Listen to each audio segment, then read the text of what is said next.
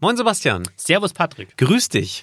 Wir haben heute eine ganz besondere steile These mit dem Titel Worüber wir noch streiten wollten. Ja, es gibt einen traurigen Anlass. Es gibt einen sehr traurigen Anlass. Achtung, liebe Hörerinnen und Hörer.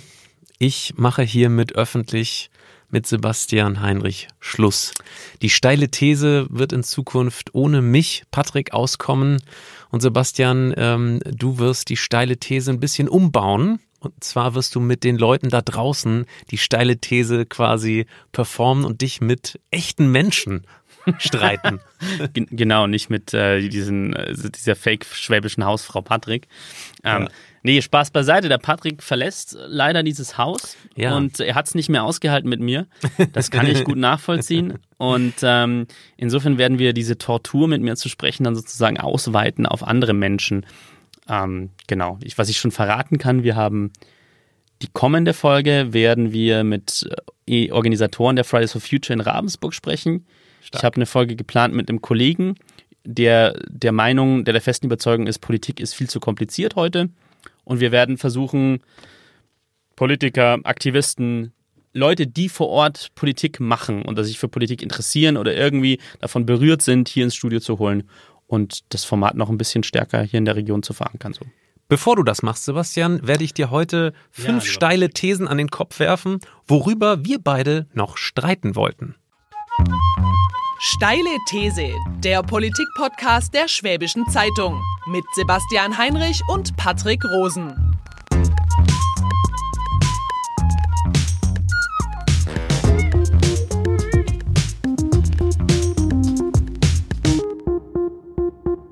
So, Sebastian, steile These Nummer eins.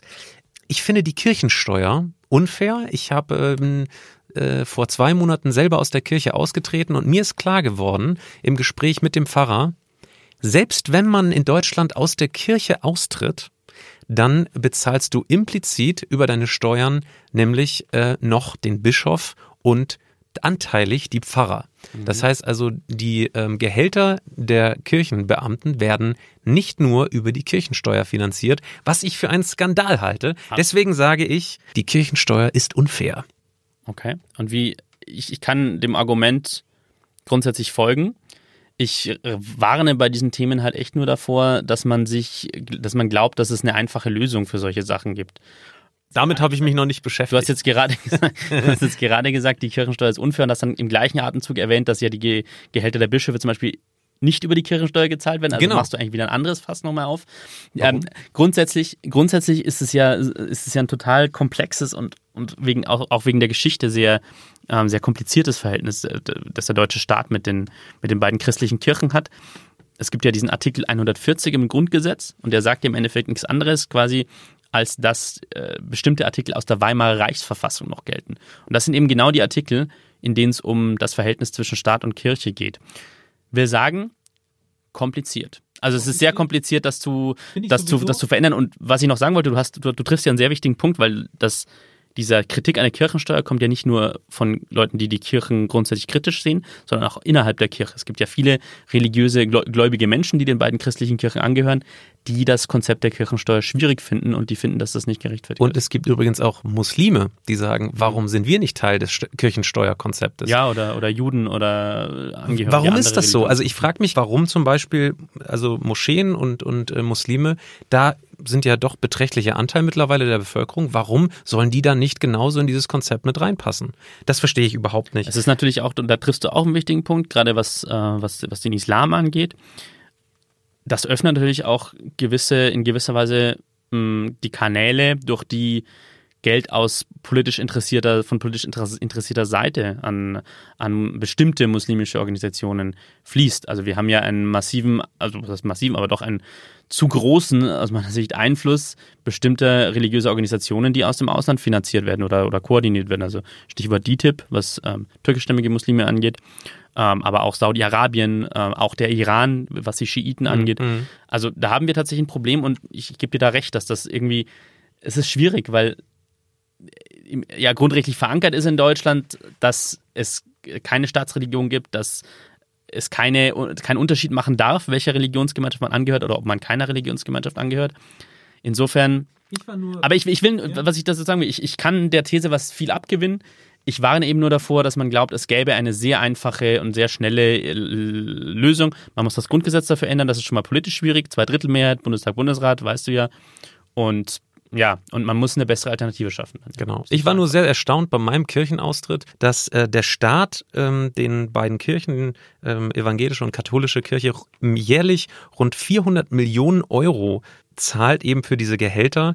Ich habe das Gefühl, dass die Kirchen und der Staat da gemeinsame Sache machen, weil dadurch, dass der Staat die Kirchensteuern einziehen, ähm, auch drei Prozent dieser Erträge zurück an den Staat fließen. Das heißt also, aus meiner Sicht ist das ein sehr kompliziertes System, wo Staat und Kirche gemeinsam profitieren.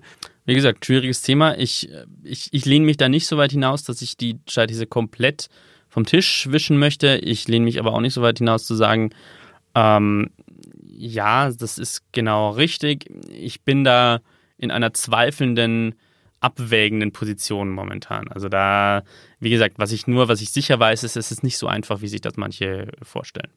Gleich kommt die steile These Nummer zwei. Vorher machen wir ein bisschen Werbung. Werbung.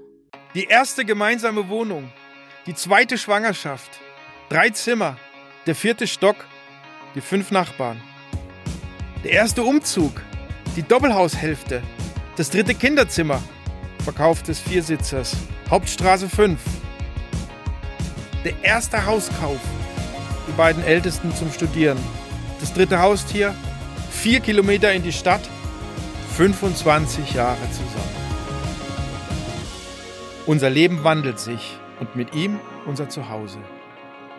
Gut, wenn man einen Partner hat, der in all dem Wandel den Überblick behält. Bauerimmobilien. Immobilien sicher kaufen und verkaufen seit 1994. www.bauer ohne e-immobilien.de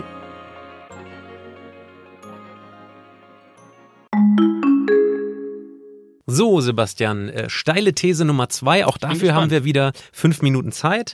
Haben wir dieses, das Limit eingehalten vorhin? Eigentlich? Ja. Die nächste steile These lautet, das 2% NATO-Ziel ist eine Mogelpackung. Das 2% NATO-Ziel ist eine, eine Richtlinie innerhalb des Verteidigungsbündnisses, wo jeder Staat eigentlich sich bekannt hat zu sagen, 2% des BIPs geben wir in Zukunft für Rüstung aus. In Deutschland ähm, beträgt das BIP, BIP 3, ist Bruttoinlandsprodukt, also die, die, so die Wirtschaftsleistung eines Landes. Genau. Jährliche. Ähm, beträgt in Deutschland rund 3,34 Billionen Euro und wir geben dafür 1,1 Prozent an Verteidigungsausgaben aus. Das sind im Moment 38,52 Milliarden Euro und im nächsten Jahr sind es 42,9 Milliarden Euro. Sebastian, warum sprechen wir eigentlich immer von diesem 2 Prozent, diesem 2 Prozent Ziel und nicht viel eher von einem 20 Prozent Haushaltsausgabenziel? Ähm, weil es umgerechnet über 66 Milliarden Euro wären, die wir dann plötzlich für Verteidigung ausgeben. Und jeder fünfte Euro hört sich dann plötzlich ganz anders an, als wenn wir immer nur von zwei Prozent des Bruttoinlandsprodukts reden. Kurz gesagt, ich finde es einfach viel zu viel und die Leute machen sich nicht klar, dass das ein Fünftel aller Haushaltsausgaben ist, die wir in Zukunft vielleicht für Verteidigung ausgeben. Also, ich habe auch mein Problem mit diesem, mit diesem starren 2%-Ziel. Es ist ja auch keine rechtlich verbindliche ähm, Übereinkunft, die da getroffen wurde. Das war, wurde 2002 zum ersten Mal äh, vereinbart zwischen den NATO-Mitgliedsländern damals und 2014 nochmal bekräftigt zwischen den NATO-Mitgliedsländern nochmal. Es gibt keine rechtliche Bindung dafür für Deutschland. Es ist ein, sozusagen ein politisches Ziel, auf das gerade die USA gegenüber Deutschland sehr stark pochen. Die USA ist das Land, das in der NATO mit Abstand die, die, die größten Rüstungsausgaben hat und am meisten. Die Amerikaner geben pro Tag zwei Milliarden US-Dollar aus. Nur mal so zum Vergleich. Ja, klar. Also das, es, ist ein, es ist ein hochkomplexes Thema. So. Ich denke, es tun sich beide Seiten in diesem Fall wieder zu einfach. Nämlich, wenn man diese strikte Festhalten an diesem 2%-Ziel halte ich für sehr, sehr schwierig.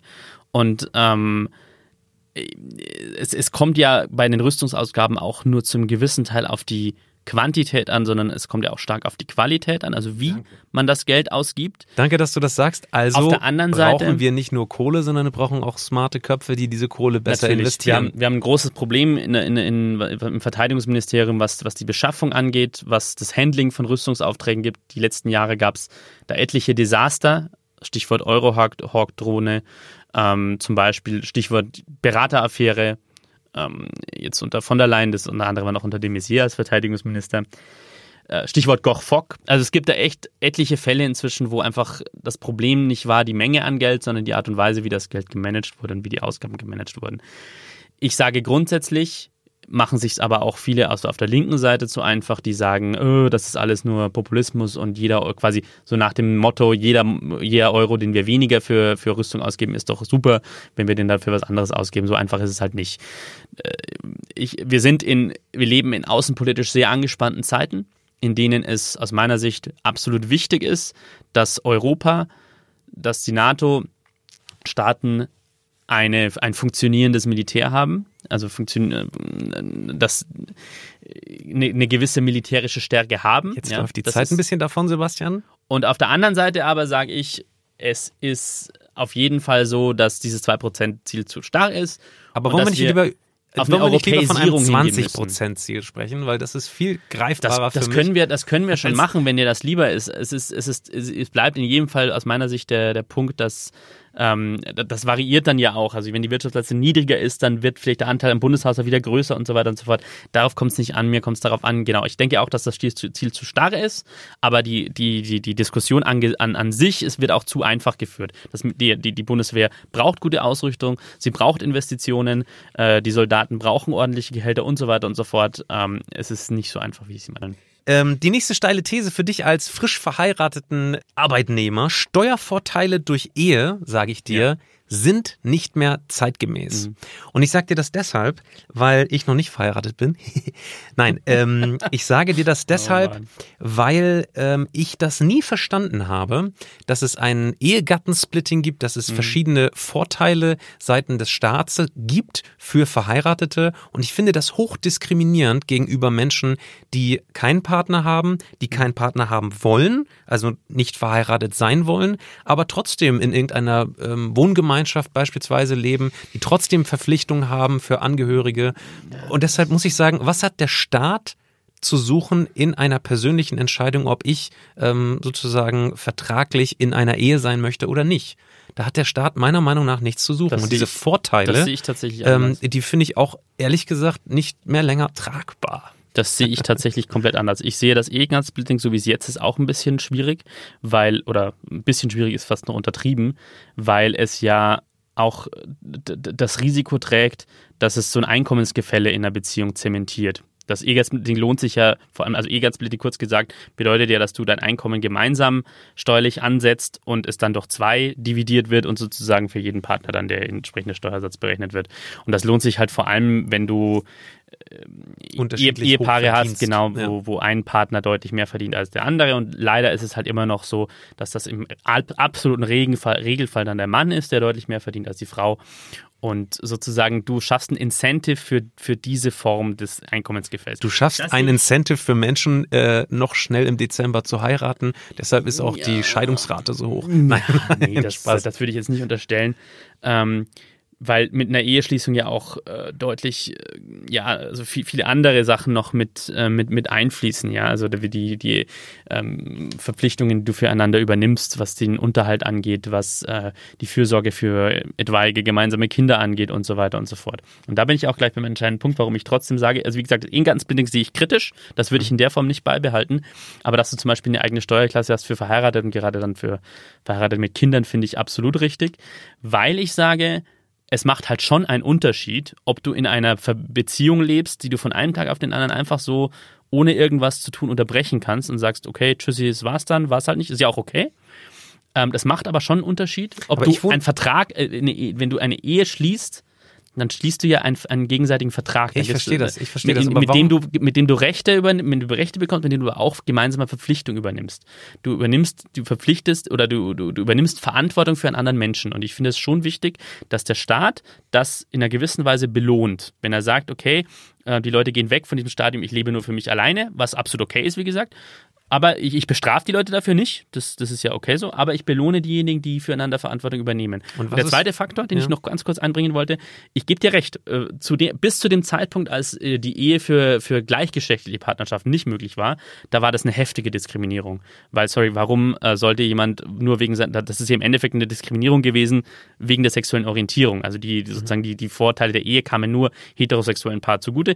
Das ist inzwischen abgeschafft durch die Ehe für alle. Und insofern finde ich das, ich finde das gut. Ich finde das gut, dass, dass zwei Menschen, die sich aneinander binden, ähm, vom Staat in gewisser Weise äh, gefördert werden. Sebastian, du bist jetzt schon wieder über der Zeit. Ähm, es gibt auch andere Formen des Zusammenlebens. Also beispielsweise, wenn jemand in der WG wohnt und ähm, sich vertraglich zusammen auch entschieden hat, dort füreinander zu haften, dann ist das auch so. Was meinst du ähm, für einen Vertrag? Sag mal naja, wenn zusammen ein Mietvertrag unterschrieben wird, dann ist völlig ja. klar, die beiden übernehmen okay. auch Verantwortung zusammen oder zu mehrere. Ja, und das ist für mich genauso. Also, wenn man nicht heiraten möchte, dann gibt es trotzdem die Möglichkeiten, meiner Meinung nach, oder sollte der Staat auch das belohnen. Nein. Tut er aber nicht. Das ist, das ist, das, das ist, das ist eben nicht das, das ist eben nicht nicht dasselbe. Das ist eben nicht dasselbe. Wenn du ein, wenn du zum Beispiel das mit der WG meinst, das ist ja auf ein bestimmtes, auf einen bestimmten äh, Vertragsgegenstand beschränkter äh, gemeinsame Verpflichtung. Ja, klar, du unterschreibst gemeinsam einen Mietvertrag und verpflichtest dich gegenüber dem Vermieter, die Miete zu bezahlen, was alles so in diesem Vertrag drin steht. Ja, und übernimmst bestimmte Haftungen und so weiter und so fort. Aber ein Ehevertrag ist halt ein relativ allumfassender Vertrag, der verschiedene Lebensbereiche, ähm, also ein Ehevertrag meine ich jetzt, die Ehe an sich, die Eheschließung ja, ja. ist ein Vertrag, der viele Lebensbereiche umfasst. Das ist ein anderer Vertrag, weil sonst geht es immer nur um einzelne Verträge. Und ja, klar, da gibt es auch schon jetzt im bürgerlichen Recht bestimmte Pflichten, die du dann übernimmst und so weiter und so fort. Aber ein Ehevertrag ist halt noch was Größeres. Ja, da geht es um letztlich um, um, um die Lebensplanung, ja, also die du, die du, die du gemeinsam führst. Und ich finde das absolut okay, dass der Staat dann sagt, egal welches, welche sexuelle Orientierung die Leute haben, finde ich, dass das, das ist aus, mein, aus staatlicher Sicht wünschenswert, damit Familien entstehen, gemeinsame Verpflichtungen und so weiter und so fort. Das fördere ich. Ja, ich verstehe es immer noch nicht, was der Staat da zu suchen hat, ehrlich gesagt. Hat aber ich meine deine, suchen, deine Meinung da in allen Ehren. Die nächste steile These hören wir nach einem kurzen Werbeblock. Werbung.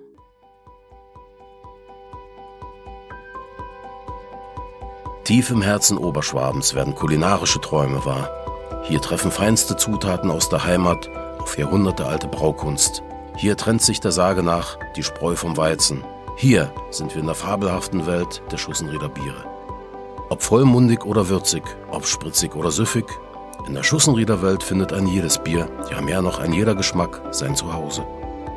So auch Ott Spezial, das Traditionsbier in einer 0,5 Liter Flasche. Hochprämiert und wertvoll in seiner Anmutung gebraut und vollendet mit den besten Rohstoffen Oberschwabens. All dies macht Ott Spezial zu einem wahrhaft stolzen Bier. Allerdings war es ziemlich einsam und wünschte sich einen Partner, der gemeinsam mit ihm durchs Leben geht.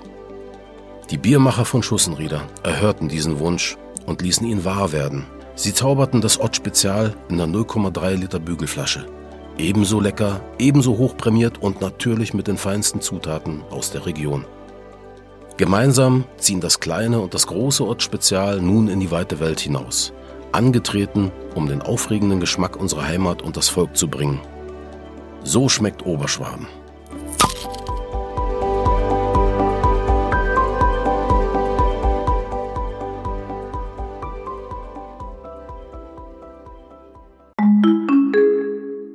Sebastian, jetzt kommen die Kracherthesen. Mhm. Ich habe mir lange überlegt, ob ich dir diese These hier mitbringen soll, aber es ist auf jeden Fall nach wie vor sehr relevant. Ich sage, wir werden das Sterben im Mittelmeer nicht aufhalten können. Auch wenn ich es mir sehr gerne wünschen würde, ähm, habe ich das Gefühl, dass wir seit vielen, vielen Jahren nun schon sehen, dass uns Flüchtlinge aus Nordafrika erreichen, übers Mittelmeer kommen und viele von diesen Schlauchbooten leider untergehen und wir mittlerweile auf private Schiffsrettungsmissionen zurückgreifen müssen, die da für uns den Job erledigen, diese Menschen dort rauszufischen. Die europäischen Staaten sind völlig zerstritten äh, in der Lösung dieser Frage. Ähm, nach wie vor nehmen aber sehr viele Flüchtlinge diesen Weg auf sich. Und ich sehe da eigentlich wenig Potenzial jetzt für eine schnelle Lösung. Und äh, wenn ich diese Bilder aus Libyen sehe, dann weiß ich ehrlich gesagt gar nicht mehr, wie ich damit umgehen soll. Ich habe das Gefühl, die Politik kann hier keine Antwort geben, speziell jetzt mit Blick auf Libyen. Also Libyen ist nach wie vor im, im, im politischen Chaos, im militärischen Chaos. Und die Zustände für Flüchtlinge in den, in den Flüchtlingslagern dort, die ähm, sind ein sind unfassbar, sind ähm, miss, äh, ständige Missachtung jeglicher Menschenwürde, geprägt durch Folter, durch extreme Gewalt. Ähm, ich glaube, du wolltest auch noch, wir haben im Vorgespräch gesagt, ähm, du, du widersprichst der harten These, dass für jeden Flüchtling, den man aus dem Mittelmeer fischt und nach Europa bringt, einer sich ins Schlauchboot es setzt, ist richtig? Einfach nicht, es ist einfach nicht nachgewiesen. Es gibt sehr seriöse Argumente gegen diese Theorie, dass es diese sogenannte Sogwirkung oder diesen sogenannten Pull-Effekt überhaupt gäbe. Das ist hoch umstritten. Und ähm, ich warne sehr vor dieser Argumentation, weil äh, zu sagen, man darf keine Menschen retten, weil dann kommen mehr. Ja, das ist eine äh, aus meiner Sicht eine Logik, die, die, die, die, die, der, die Europa, Europas unwürdig ist in jeder Art und Weise. Die Frage, ob man Menschen rettet oder nicht, ähm, darf nicht an, an, an diese, an, an, an solche Konditionalfragen gebunden sein. Mhm. Ähm, und warum gibt es private Seenotrettung im Mittelmeer? Weil es keine staatliche mehr gibt, ganz ja, einfach. Das ja. ist eine Aufgabe des Staates, die der Staat auch lange geleistet hat. Und wir Deutschen erheben uns da manchmal gerne moralisch über das, was jetzt die italienische Regierung tut gerade. Ich finde es auch schrecklich, ja, was Innenminister Salvini tut tut und wie er auf der Haut von, von, von Menschen ähm, sein politisches Spiel gespielt hat. Ähm, wenn der Podcast draußen ist, wissen wir nicht, ob Herr Salvini noch im Amt ist. Ähm, da, da, aber ich weiß halt auch, dass der, der, italienische Staat sich mit der sogenannten Mission Mare Nostrum jahrelang um die Seenotrettung gekündet, gekümmert hat mit der eigenen Marine mhm. und wurde dann in Stich gelassen von der Europäischen Union, die das nicht mitfinanzieren wollte, die das nicht mittragen mhm. wollte, die diese Mission nicht, euro, nicht europäisieren wollte. Das ist eine staatliche mhm. Aufgabe. Mhm. Und dass es jetzt private Leute gibt, die das tun, ist einfach nur, nur dessen, dem geschuldet, dass es keine staatliche Seenotrettung mehr gibt. Genau, also ein Teil dieser Debatte ist ja, dass es immer weniger staatliche Seenotrettung gibt und die größte Kritik an der privaten Seenotrettung ist ja, hey, ihr Seenotretter da draußen tragt dazu bei, dass immer mehr Geflüchtete diesen Weg übers Mittelmeer überhaupt suchen. Und ein Gegenvorschlag wäre ja tatsächlich, das komplett über die Botschaften im Ausland abzuwickeln. Das heißt also, äh, die Etablierung von einem Asylrecht, wie Menschen legal nach Deutschland kommen können, ihr Asylrecht wahrnehmen können, ohne diesen gefährlichen Weg übers Mittelmeer auf sich zu nehmen. Ja, den Vorschlag gibt es. Der Vorschlag ist, ähm, der Vorschlag wird ernsthaft diskutiert. Da gibt es unter anderem die European Stability Initiative von Gerald Knaus, die ähm, das, das auch formuliert hat, dass du sozusagen äh, die Möglichkeit schaffen solltest, außer Europas diese Asylanträge zu stellen. Aus meiner Sicht ist das auch ein Teil der Lösung. Ja, wir brauchen legale Korridore für Menschen, die ein Recht auf Asyl haben oder die, einen Asylantrag ähm, Aussicht auf Erfolg hat. Zweitens brauchst du staatliche Seenotrettung. Auf jeden Fall. Es ist in jedem Fall nicht hinnehmbar, dass Menschen ertrinken das, im, im Mittelmeer vor unseren Küsten. Das ist nicht hinnehmbar. Ähm, wir brauchen ja auch eine, auch eine, auch eine Bekämpfung der, der, der Schleuserkriminalität. Aber auch da ist der Punkt. Ich meine, warum gibt es Schleuser? Weil es kein Angebot an legalen Fluchtwegen gibt. Ja? Das ist, ist, ist, letztlich funktioniert das auch so brutal, das klingt, aber das funktioniert ja auch nach gewissen Marktregeln. Wenn es eine Nachfrage gibt nach etwas, also nach Europa zu flüchten, und es gibt keine Möglichkeit, das legal zu tun, dann werden es Leute illegal anbieten. Mhm. Und der vierte Punkt ist natürlich, ähm, die, die Gründe, an die Gründe, die Gründe anzupacken, warum Menschen flüchten. Also sich für die Lösung von Konflikten einzusetzen, die die Menschen in die Flucht treiben. Ja, Syrien ist immer noch leider das prominenteste Beispiel dafür. Dieser Krieg ist nicht beendet bis heute. Mhm. Ähm, wenn man sieht, was in der Region Idlib jetzt gerade Ende August los ist. Und der andere Punkt, äh, natürlich die, die, das, das wird die wirtschaftliche Not, das wirtschaftliche Elend in bestimmten Regionen anpacken. Das heißt, ich will damit sagen, ich stimme deiner These nicht zu, dass wir das nicht lösen werden. Wir, wir können es lösen. Es ist sehr kompliziert. Es ist extrem, man braucht eine europäische Lösung dafür und man muss daran arbeiten. Die Lösung gibt es, sie ist sehr kompliziert. Es wird nicht von heute auf morgen geschehen, leider. Aber zu sagen, ähm, die, die Lösung ist, die private Seenotrettung einzustellen, ist die aus meiner Sicht die. Nee, das habe ich auch nicht die, gesagt. Die ich, wie gesagt, ich finde das, also ist ja klar, dass wir jetzt, dass es nicht die große Lösung geben wird. Ja. Ähm, aber ich fand das sehr interessant, was du gesagt hast, dass es mhm. eben diesen Pull-Effekt ähm, gar nicht gibt. Es ist zumindest hoch umstritten, dass es den gibt. Ich will mich jetzt nicht so weit festlegen, dass ich sage, es gibt ihn nicht, aber ich sage, es gibt, es gibt renommierte Wissenschaftler, die, die, die, die Forschung vor Ort, die doch auch Interviews mit, mit mhm. Flüchtenden sozusagen das erhärtet haben, dass es diesen, dass das nicht der Faktor ist. Also letztlich kurz gesagt, den Menschen geht es so dreckig, dass es ihnen egal ist, ob da jemand ist, der sie rausfischt, dass sie sich auf jeden Fall. Wir platzieren einen Link unter dem Podcast, um das nachzulesen, der Pull-Effekt äh, unter den Geflüchteten im Mittelmeer. Nächste steile These, Sebastian. Deutschland sollte das chinesische Sozialkreditsystem für Unternehmen kopieren und adaptieren. Kleiner kurzer Hintergrund. Die chinesische Regierung entwickelt ja seit Jahren diese sogenannten Sozialkreditsysteme und danach soll jeder Bürger ab 2020 vollautomatisiert nach Daten geratet und bewertet werden. Ähm, also zum Beispiel soll bestraft werden, dass wenn er über eine rote Ampel geht und belohnt werden, wenn er zum Beispiel Teile von seinem Gehalt äh, irgendwie für karikative Zwecke oder so spendet und dann von Staatsseiten steuerlich Rabatte bekommen oder einfach bessere Kreditbedingungen und so weiter. Und jetzt wird diskutiert, ob dieses chinesische Sozialkreditsystem in Zukunft eben auch auf Unternehmen angewendet werden soll.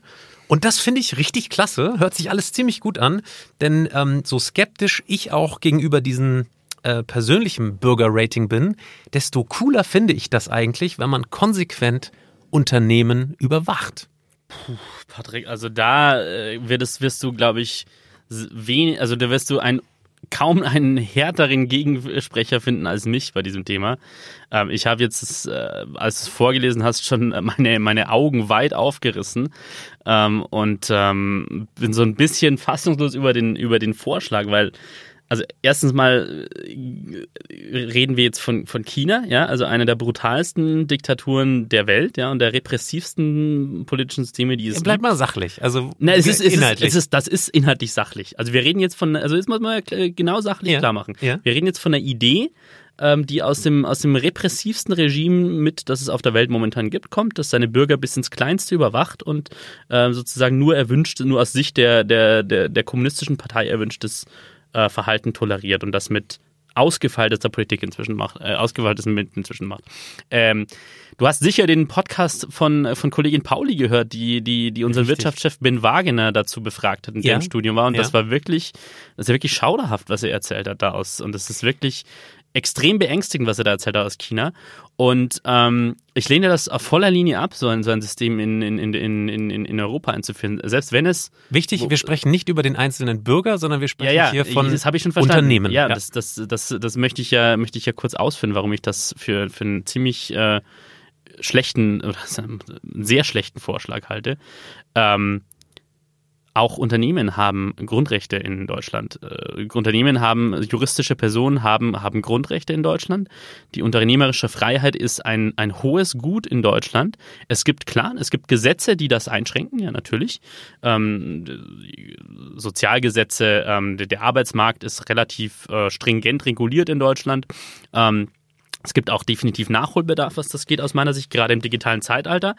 Aber das kannst du doch nicht mit, du kannst Pass doch auf, jetzt nicht. Ich lese dir mal ein paar Vorteile nicht, du kannst vor. doch jetzt nicht so ein Sozialkredit, also ernsthaft jetzt ein Sozialkredit einführen, ein Sozialkreditsystem einführen, das ähm, das ähm, also pass auf, das, so das, wie ich mir das, das vorstelle, dass das eine ganz einfache Ampel erstellt, good, also gute Good Guys, Bad Guys Puh, da, da bin ich, und, und wie gesagt, gerade dann, dann China es als Vorbild ja zu nehmen dafür. Ich erkläre es jetzt mal kurz für die Zuhörerinnen und Zuhörer, was ich damit meine. Super, super skeptisch. Also die Chinesen entwickeln gerade ähm, 30 bis 300 Parameterkriterien, an denen sie ähm, Unternehmen bewerten äh, an ihrer ähm, gesellschaftlichen, an ihrem gesellschaftlichen Engagement bis hin zu ähm, ja, sozial Vertrauenswürdigkeit, die sie damit sozusagen nachgehen.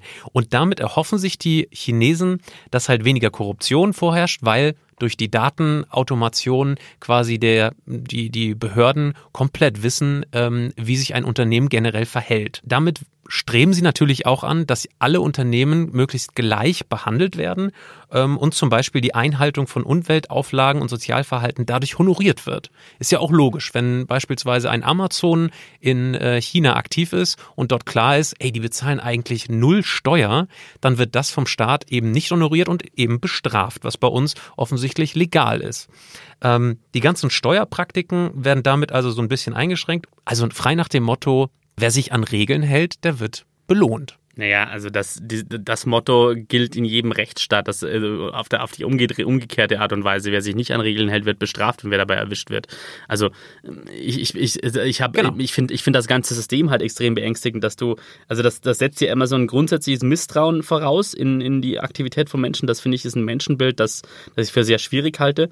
Nicht umsonst leben wir halt in einer freiheitlichen Demokratie, ja, wo die Freiheit ein ganz wichtiger, ein ganz wichtiger Wert ist und ähm, wo man ja mal grundsätzlich davon ausgeht, dass der Mensch ähm, mit der Freiheit äh, vernünftige Dinge anfangen kann. Und wenn du jetzt so ein System einführst, ähm, wo, wo, wo quasi jeder ständig unter Beobachtung steht, unter, unter staatlicher Beobachtung, und das Ganze institutionalisiert wird und da wirklich du so, so ganz populistisch in Good, Good Guys und Bad Guys unter, unter, unterteilen wirst, das halte ich für extrem schwierig. Also Witzigerweise hat sich jetzt die EU-Handelskammer gemeldet und hat auch dort drin Vorteile gesehen. Und zwar bei einem Punkt, bei eben der Selbstüberwachung, wo dann plötzlich Geschäftspartner einander selber kontrollieren. Da wird zum Beispiel gesagt, dass wenn ein Zulieferer äh, gegen Umweltvorschriften verstößt, würde auch das Rating des Auftraggebers darunter leiden. Und so wäre jedes Wirtschaftsunternehmen animiert, genau auf die Bedingungen der Geschäftspartner zu achten. Das heißt, wir haben so eine Art Selbstkontrolle impliziert in das System, was letzten Endes der Gesellschaft als Ganzes nützt. Findest du das tatsächlich so Nein, abstrus? Das, das, die, die Selbstkontrolle, das finde ich überhaupt nicht abstrus und ich finde es nochmal, ich finde es auch überhaupt nicht abstrus natürlich, dass es, dass es Gesetze gibt, die ähm, die den Arbeitsmarkt äh, regulieren. Und eine soziale Marktwirtschaft impliziert ja auch, dass es immer, dass es, dass der Staat Regeln vorgibt und klare Bahnen vorgibt und, ähm, und, und, und dass er klar sanktioniert, wer sich nicht an Regeln hält. Und das, was du angesprochen hast mit, ähm, mit, diesen, mit diesem Schwein, mit dieser, also sage ich auch so, dass es eine Schweinerei ist, wie, wie, wie sich große, große äh, multinationale Konzerne wie äh, Google, Apple, Ikea und so weiter und so fort um ihre, um ihre, um, um ihren Steuerbeitrag äh, rummogeln, indem sie ihre Steuerlast drücken und das Geld verschieben und so weiter und so fort. Große Schweinereien, aber auch das wirst du jetzt, das kannst du auch nur auf europäischer Ebene Ebene äh, regeln und am besten sogar auf globaler Ebene, wenn du einen gewissen, gewissen Rahmen dafür schaffst ich halte halt nur nichts davon, wenn du, wenn du, wenn du ähm, so, so, so einen permanenten Rahmen der Überwachung schaffst für Unternehmen. Das ist, glaube ich, nicht gut für, für unternehmerische Initiative. Das, das schafft einfach so ein, so ein, so ein, so ein Korsett, das sehr eng ist. Ja, ich finde das sozusagen, ich finde dieses, also wenn, wenn wir jetzt in, in Bildern sprechen möchten, finde ich es gut, dass es ein, für, für, für Unternehmen ein Spielfeld gibt mit klaren Spielregeln, ja, und dass, dass, dass, dass Verstöße geahndet werden. Ja. Und, und jetzt wollen die Chinesen nicht, den Videobeweis. Aber nicht jeden aber ja, aber die Chinesen wollen für jedes Unternehmen halt so ein, also gerade, wie gesagt, und gerade China ist halt echt unfassbar der schlechteste, das schlechteste Vorbild, das man überhaupt haben kann, wenn es um, um, um, um persönliche Freiheit geht. Ähm, und, und die Chinesen wollen ja nicht ein Spielfeld schaffen, sondern einen Käfig für, für die einzelnen Unternehmen. Und sorry, in China, wie gesagt, also klar, mir ist schon klar, dass das in Europa wahrscheinlich ein demokratisch legitimiertes, also natürlich ein demokratisch legitimiertes System wäre, das ähm, im, im, im Rahmen der parlamentarischen Demokratie entsteht und so weiter. Trotzdem, ich finde das, also wie gesagt, das, schlecht, das denkbare Vorbild. Und das ist eben in, innerhalb von diesem Spielfeld würdest du dann so Käfige schaffen für die einzelnen Unternehmen. Finde ich nicht gut und, und, und ich glaube, da, da würden wir uns keinen großen Gefallen tun in Europa. Im Gegenteil. Sebastian, wir sind am Ende des Podcasts angelangt. Ähm, Kurze, kurzer Abriss. Das waren jetzt fünf steile Thesen von mir. Wirst du voraussichtlich einer dieser Thesen aufpicken und vielleicht mit irgendjemandem ähm, dann unter den normalen Bedingungen der steilen These diskutieren? Das ist gut möglich. Äh, das ist sehr gut möglich. Hm, ja, Kirchensteuer, ähm, Steuerverteilung durch Ehe, Rüstungspolitik, ähm, Sterben im Mittelmeer, also Flüchtlingspolitik, das sind sicher Themen, die, die uns in den nächsten Monaten beschäftigen werden. Da kann ich mir gut vorstellen, dass wir, wenn ich dann spannenden Gesprächspartner finde, dass ich mich gerne mit dem streiten werde. Wenn Sie da Interesse haben, sich mal mit Sebastian Heinrich zu ähm, diesen fünf steilen Thesen zu unterhalten, dann melden Sie sich doch einfach steile These at schwaebische.de oder Twitter at bastianoenrico at Patrick von Rosen. Liebe Zuhörerinnen und Zuhörer, ähm, mir hat das hier unglaublich viel Spaß gemacht, mich mit Sebastian Heinrich äh, zu streiten. Ja, nach 19, nach 19 steilen Thesen sagst du Goodbye jetzt. 19 steilen Thesen. Willst du was singen zum Abschied? Ja, time to... Ich kann nicht so gut singen, liebe Zuhörerinnen und Zuhörer. ganz beachtlich. Ja. Ähm, ich verabschiede mich. Vielen, vielen Dank für die tolle Zeit. Auch dir, Sebastian. Und äh, machen Sie es gut. Danke dir. Ciao. Servus. Steile These, der Politik-Podcast der Schwäbischen Zeitung mit Sebastian Heinrich und Patrick Rosen.